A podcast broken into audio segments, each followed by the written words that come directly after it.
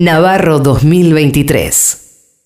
Son sojeros, son macristas y se niegan a resignar sus privilegios. Pero es importante que vos entiendas que los privilegios de ellos son las penurias tuyas. Que lo que están pidiendo está relacionado absolutamente con tu vida cotidiana. Que de las ganancias del trigo sale el encarecimiento de la harina, del pan, de los fideos, de las galletitas y tantos otros productos. Que de las ganancias desproporcionadas y extraordinarias del maíz se alimentan los pollos y los cerdos que vos consumís. que de las ganancias del girasol sale el aceite que vos usás para las ensaladas. Que de las ganancias de la soja se alimenta el ganado, del que sale la carne, la leche, los lácteos que vos consumís todos los días. Es decir, perdón, cuanto más extraordinarias son las ganancias de los ojeros macristas, más te cuesta a vos alimentarte. Fue por tantas ganancias de estos unos pocos miles de productores que ocurrió la indecencia de que el vehículo más vendido en un país como Argentina sea la Hilux y no el Chevrolet o el Renault más barato. No hay otro país en el mundo en el que país más vendido sea una 4x4. Y no solo eso, ¿eh? en estos años de hambre y de miseria,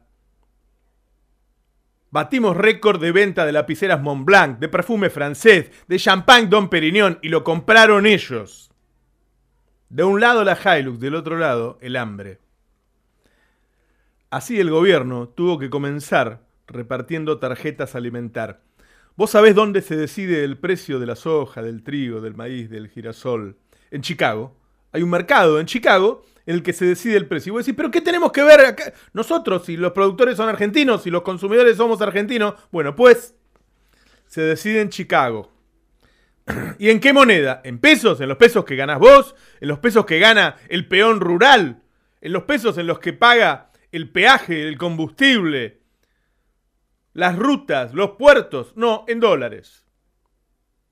Y lo hemos naturalizado. Y lo hemos naturalizado. Así que ellos lo que pretenden es cobrar un precio que se decide en Chicago al precio de la comida que vos tenés todos los días en la mesa. Porque que se entienda bien. Cuanto más retenciones hay, más barata es la comida en la mesa de los argentinos. Cuanto menos retenciones hay, más cara es la comida en la mesa de los argentinos. ¿Cuándo fue que subieron los alimentos en Argentina? A partir del 10 de diciembre de 2015, cuando Macri devaluó y sacó las retenciones. Y así llegamos a estos precios extraordinarios en los que los argentinos cada día destinan más dinero a pagar la comida. A algunos no les alcanza y pasan hambre, y otros gastan la mayor parte de sus ingresos en alimentarse.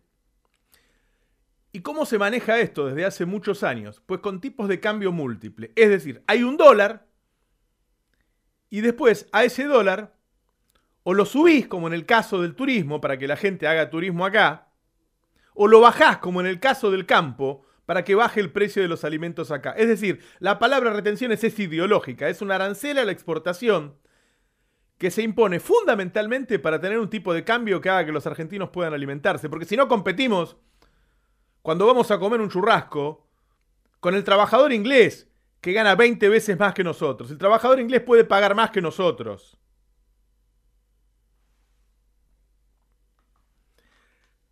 La transferencia de ingresos trajo hambre y los ojeros hoy se resisten a cambiar esa realidad. Lo que quieren es seguir con sus Hilux y vos con tu hambre. Que nosotros sigamos repartiendo la miseria. Que le saquemos a los jubilados de 16 lucas para darle a los de 14. Si es así, están tranquilos, ¿eh? Cuando hacen eso, el único que putea es Navarro. Ellos están contentos. Ahora, cuando Alberto va a jugar un poco, un poco, un poco, muestran los dientes, como para decirle, vos Alberto, anda ahí. Seguí haciendo lo que estabas haciendo. Sacale a la clase media para darle a los pobres. No te metas con nosotros. No nos toques nuestro dinero. Pero la situación no es la misma que la de 2008. Porque el peronismo está unido, porque Alberto tiene un respaldo que tiene que mensurar. Y porque la sociedad está cansada de los privilegios y está cansada de sufrir hambre. Porque nos avergüenza que un gobierno haya tenido que llegar acá para distribuir tarjetas alimentar como en un país que sale de la guerra. Ahora bien, negociando, subiéndole solo 3% a una oleaginosa, repartiendo esa guita entre los demás, nos van a hacer un lockout de cuatro días. Es decir, si los tratamos bien, ellos nos tratan mal. ¿Cómo tenemos que tratarlos entonces? Ellos son 14 mil, nosotros somos 45 millones. Me parece que va a haber que ser un poco más duro con estos muchachos. Yo creo que no habría que dejarles cortar las rutas. Yo creo que no habría que dejarlos transitar con sus tractores ya que está prohibido. Yo creo que si los dejamos ahora, que se abusen y que desafíen el poder presidencial, después vamos a terminar como el resto de los gobiernos populistas, como le llaman ellos latinoamericanos. Porque hagas lo que hagas, tengas superávit comercial, tengas baja inflación, tengas lo que sea, te van a seguir llamando populistas.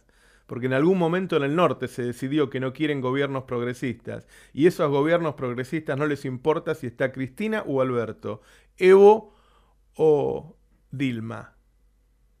No los quieren te están demostrando, Alberto, que no te quieren, que por más que lo trates bien, ellos te van a seguir tratando mal. Y entonces, entonces por ahí conviene empezar a tratarlos como ellos nos tratan a nosotros.